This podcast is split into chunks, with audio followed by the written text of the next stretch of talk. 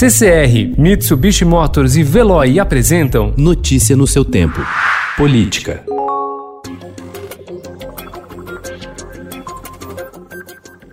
A onda de manifestos assinados por personalidades brasileiras de diferentes setores da sociedade em defesa da democracia e em oposição retórica do presidente Jair Bolsonaro ganhou volume com a articulação de organizações da sociedade civil. Ontem, 130 entidades subscreveram o documento Juntos pela Democracia e pela Vida, que diz ser preciso reconhecer de forma inequívoca que a ameaça fundamental à ordem democrática e ao bem-estar do país reside hoje na própria presidência da República. O Ministério da Justiça determinou a instauração de um inquérito para apurar o vazamento de supostos dados do presidente Jair Bolsonaro, de seus filhos, de ministros e aliados. O pedido da investigação pela Polícia Federal foi confirmado ao Estadão pelo ministro da Justiça André Mendonça ontem.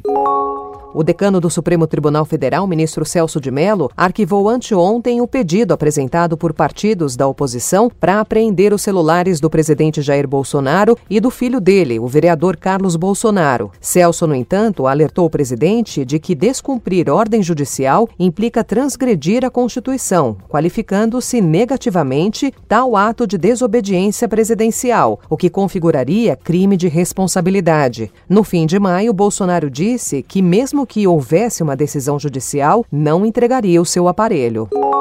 O novo presidente do Banco do Nordeste, Alexandre Borges Cabral, é alvo de uma apuração conduzida pelo Tribunal de Contas da União sobre suspeitas de irregularidades em contratações feitas pela Casa da Moeda durante sua gestão à frente da estatal em 2018. O prejuízo é estimado em 2,2 bilhões de reais.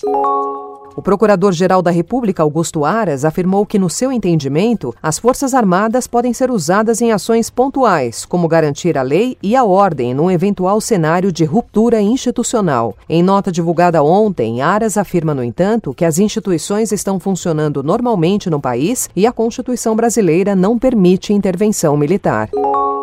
O presidente da Fundação Cultural Palmares, Sérgio Camargo, classificou o movimento negro como escória maldita que abriga vagabundos. As minhas opiniões são minha liberdade de expressão. Não tenho que admirar Zumbi dos Palmares, que também era um filho da puta que escravizava pretos. A portas fechadas, Camargo também manifestou desprezo pela agenda da consciência negra. Não tenho que apoiar a agenda da consciência negra. Aqui não vai ter zero, aqui vai ser zero da consciência negra.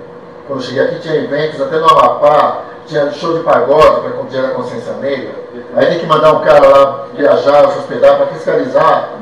Palhaçada é essa. E prometeu botar na rua diretores da autarquia que não tiverem como meta a demissão de um esquerdista. Notícia no seu tempo. Oferecimento CCR e Mitsubishi Motors. Apoio Veloy. Fique em casa. Passe sem filas com o Veloy depois.